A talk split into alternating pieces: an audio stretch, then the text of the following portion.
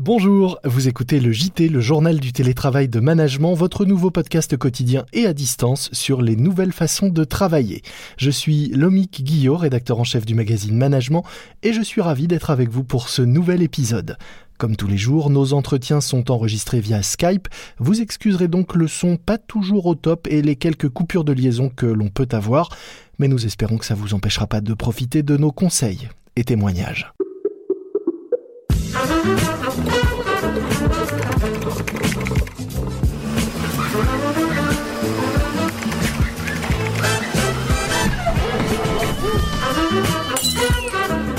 C'est le journal du télétravail.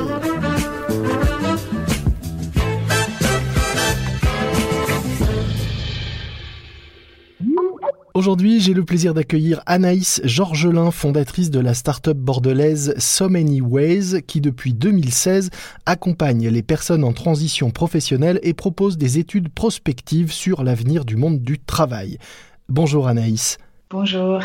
Alors si j'ai voulu vous donner la parole aujourd'hui, c'est parce que vous avez rédigé une tribune plutôt intéressante sur le télétravail, sauf que contrairement aux conseils que nous donnons tous les jours dans ce podcast pour mieux télétravailler, vous avez voulu vous lister toutes les façons de faire bah, rater le télétravail. Alors avant de lister ces mauvaises pratiques qui sont autant de, de contre-exemples à ne pas suivre, donc pourquoi est-ce que vous avez imaginé cette liste? Qu'est-ce qui a déclenché cette idée de faire euh, cet inventaire des mauvaises pratiques? Bah écoutez, euh, la vraie vie en fait, hein, j'ai pas eu à chercher bien loin. On va dire que les, anecdotes euh, me sont arrivées toutes seules. Euh, chez So Many Ways, comme, comme vous le disiez en introduction, on accompagne entre autres des particuliers qui sont en questionnement professionnel. On ne s'est pas arrêté pendant la période particulière que nous vivons. Et du coup, ben, nos participants nous racontent leurs mésaventures de télétravail. Donc je ne suis pas allée chercher bien loin. C'est ce qu'on nous dit au quotidien à mon équipe et à moi-même. Si on peut euh, faire un petit peu cet inventaire, ce, bêtisier du télétravail, par quoi est-ce qu'on commencerait? Qu'est-ce qu'est le, premier truc à ne pas faire? Le premier élément qu'on a mis, c'est trop parler à ses équipes. On pourrait penser au contraire qu'il faut euh, sans arrêt maintenir un lien, même de façon artificielle, avec les gens quand ils sont éloignés. Et a priori, vous dites que oui, il faut un lien, mais pas trop. Bah oui, pas trop. Euh, surtout quand c'était pas notre habitude auparavant. Là, l'anecdote, l'histoire vraie qu'il y a derrière ça, c'est une, une, personne qui nous racontait que son manager, par temps de confinement, avait euh, invité toute son équipe à trois réunions par jour. Pas par semaine, par jour. À 9h, à 14h et à 19h. Derrière ça, certainement, euh, l'envie de s'assurer que tout le monde travaille bien, que personne n'est en train de se tourner les pouces. Et euh, ça nous a fait euh, beaucoup rire, d'un rire peut-être un petit peu jaune un manager qui, comme beaucoup, hein, peut-être a un petit sujet de confiance, qui ne se règle pas comme par magie, par période de confinement, et qui, au contraire, peut amener à, à, à, ces pratiques un petit peu surdimensionnées, on va le dire comme ça.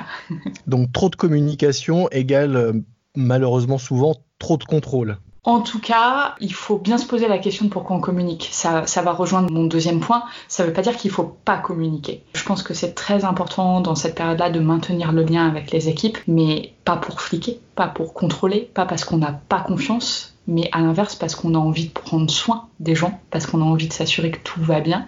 Et c'est la démarche même en tant que manager finalement de notre action qu'il faut interroger avant de, mettre en place trop de dispositifs pour les mauvaises raisons. Et alors vous disiez donc le point 2, c'est l'inverse. Et oui, c'est ne plus parler à ses équipes. Ça, c'était un, un, jeune homme qui nous racontait, qui suit un parcours chez nous en ce moment, que bah, au bout de dix jours de confinement, il avait des tonnes et des tonnes de mails de son manager, hein, peut-être même plus que d'habitude, c'est même sûr. Mais pas une seule fois, il avait entendu sa voix puisque son manager tout simplement euh, ne l'appelle pas, n'organise pas de réunion d'équipe. Alors euh, c'était une, entreprise où déjà les réunions formelles d'équipe existaient euh, assez rarement. Et là, finalement, par temps de confinement, bah, c'est encore pire. On, on, ne se parle plus, tout simplement, ce qui est peut-être le deuxième écueil, l'extrême inverse de mon premier point à éviter. Alors vous, vous dites entre les deux, il y a un juste milieu à trouver. Peut-être vous conseillez euh, trois visios par semaine, c'est ça? Oui, alors c'est la, la, pratique qu'on met en place aussi avec notre équipe. À savoir que nous, nous étions déjà habitués à, à travailler à distance, hein, puisqu'on est entre Paris, Bordeaux et Lille. Avant le confinement, on avait une réunion d'équipe par semaine, ce qui ne nous empêchait pas de communiquer et d'échanger le reste du temps. Là, comme la période est, est particulière, qu'elle demande d'agir, de réagir plus vite que d'habitude, comme elle demande aussi de prendre davantage soin les uns des autres. On a mis trois visios par semaine une le lundi euh, début d'après-midi pour nous, comme d'habitude. C'est notre réunion d'équipe où on partage euh, les priorités du moment. Mhm. On a rajouté à ça euh, deux choses. Une escale du mercredi à 14h, 30 minutes, pause café, pour partager des informations clés, des besoins d'aide, des nouvelles données du monde incertain dans lequel nous vivons. Et puis une dernière, vendredi en fin de journée, pour bah, faire un petit temps plus informel, où on parle pas trop boulot, on se félicite de ce qu'on a à se féliciter, on prend le temps de, rire, de parler d'autres choses et de se souhaiter surtout un bon week-end. Et vous disiez également qu'au-delà de ces temps euh, collectifs communs, euh, il fallait aussi favoriser des échanges peut-être plus individuels avec euh, certains membres de son équipe. Oui, en tant que manager, il faut, faut, être quand même bien conscient que nos collaborateurs en ce moment peuvent passer par des choses qui sont pas évidentes, euh, que ce soit de la sphère privée qui vient euh, évidemment impacter la sphère professionnelle. Et euh, faut pas se mentir, il faut créer pour moi le climat de confiance qui permet de se dire les choses. Je pense que tout le monde est beaucoup plus à l'aise quand on, ne se ment pas sur des sujets. Hein. Encore ce matin, dans, mon équipe, c'est arrivé quelqu'un qui, qui, avait un souci personnel. bah, je suis bien contente qu'elle me le dise et qu'on acte ensemble qu'elle travaille pas aujourd'hui parce que c'est pas possible en fait dans la situation actuelle. Donc je pense que dans ce moment-là, c'est encore plus important et qu'il y a aussi euh, autre chose, c'est que tous les collaborateurs ne sont pas très à l'aise avec euh, des priorités qui peuvent changer rapidement, qui peuvent se retrouver perdus dans ce qu'ils doivent faire et qu'ils n'oseront pas forcément le mentionner euh, dans les temps collectifs ou bien spontanément même décrocher le téléphone et dire ça ne va pas donc en tant que manager, nous ce qu'on préconise, c'est d'essayer d'appeler euh, chacun des collaborateurs individuellement en cette période particulière toutes les semaines. Ça, peut être un quart d'heure, comme ça peut être une heure pour certains si ça le nécessite, mais ça me semble être un investissement absolument nécessaire du manager dans cette période. Pour revenir aux, bêtisiers et aux mauvaises pratiques ou choses à ne pas faire, votre troisième point, c'était euh, ne pas pinailler.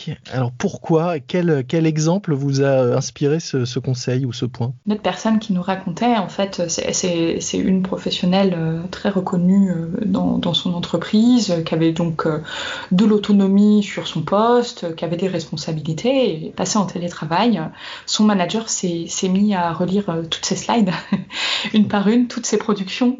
Finalement, bah, derrière ça, derrière le, pinaillage que j'amène là, c'est surtout le changement de comportement qui est important à, garder en tête. C'est-à-dire que c'est pas parce qu'on est en télétravail qu'en tant que manager, il faut traiter différemment et travailler différemment avec euh, chaque cas individuel.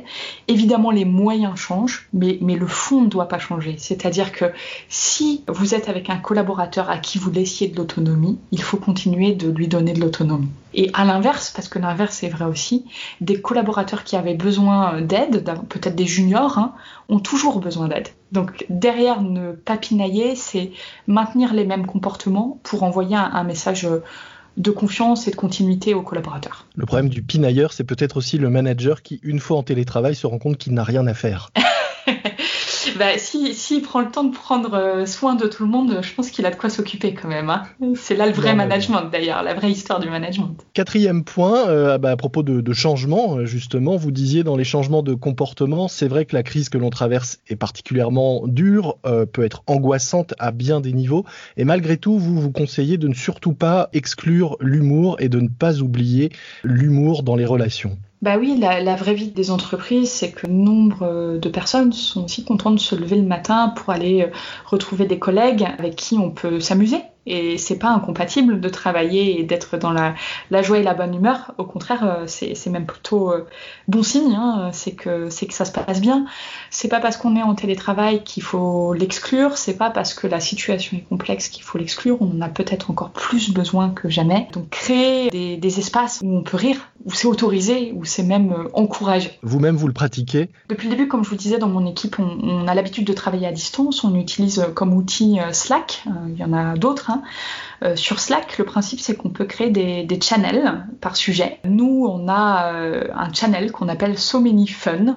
C'est l'endroit où euh, bah, on, partage nos blagues, nos traits d'esprit, les choses qui nous font rire. Il y a des jours où bah, il se passe plein de choses. Il y a des jours où bah, on est moins dans ce mode-là et il n'y a rien. Il faut que ça reste aussi naturel.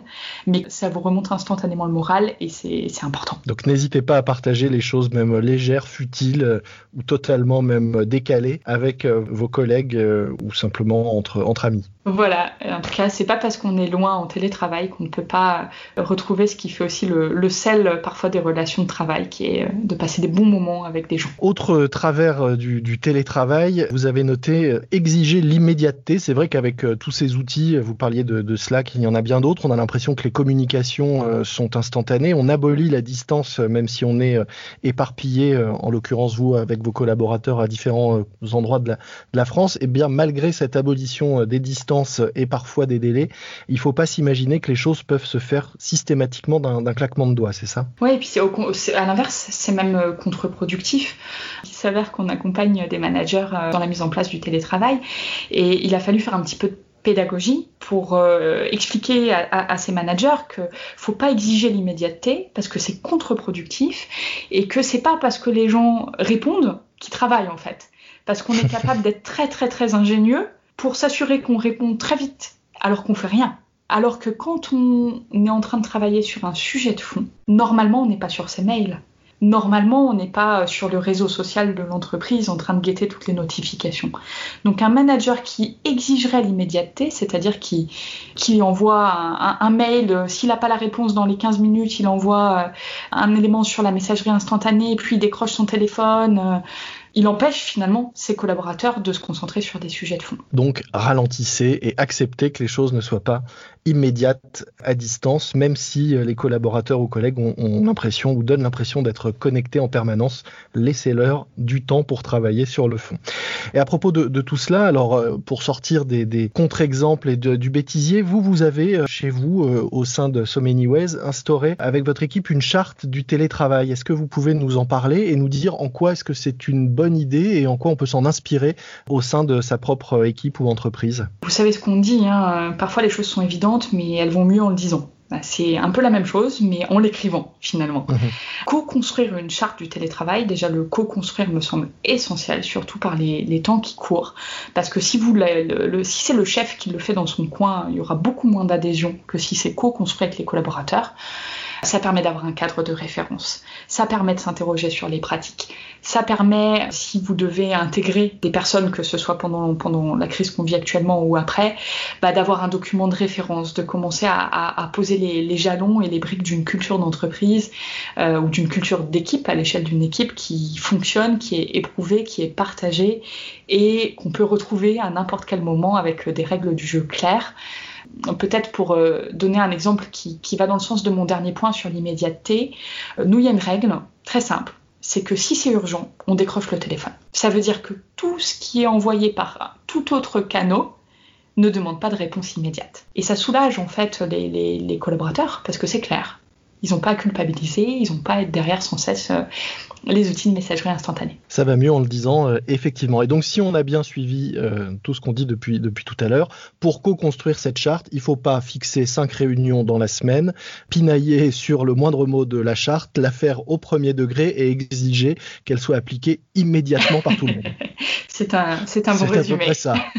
c'est ça. Est-ce qu'il y a d'autres choses qu'on a oubliées, d'autres choses absurdes que vous avez pu voir dans la mise en place du télétravail? Euh, chez certains de vos partenaires, euh, clients ou simplement dans, l'écosystème euh, dans lequel vous gravitez Parmi les, le trop de, le trop de rendez-vous, il n'y a pas que le trois fois par jour. Hein. Il y a aussi tous les jours à 18h30. Alors pour tous les gens qui en ce moment gardent des enfants, autant vous dire que ben c'est pas très adapté. On a aussi à l'inverse le manager qui lui garde des enfants. Du coup, il ne veut appeler les collaborateurs que avant 8h du matin.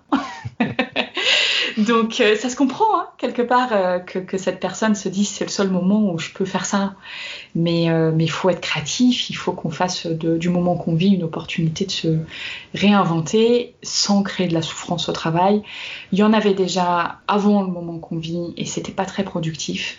Il y en aura peut-être encore plus après. C'est pas une fatalité. Il faut qu'on soit tous très vigilants en ce moment. Et euh, le seul message que, que je passe euh, tous les jours, c'est prenez soin de vos équipes. Prenez soin de vos équipes aujourd'hui. Elles vous le rendront euh, au quintuple. C'est la seule manière de faire pour moi, pour les entreprises qui ont envie de s'en sortir. Prenez le temps de prendre soin de vos équipes dans le moment qu'on vit. Merci beaucoup pour ces conseils, ces vrais conseils et ces anti-conseils également.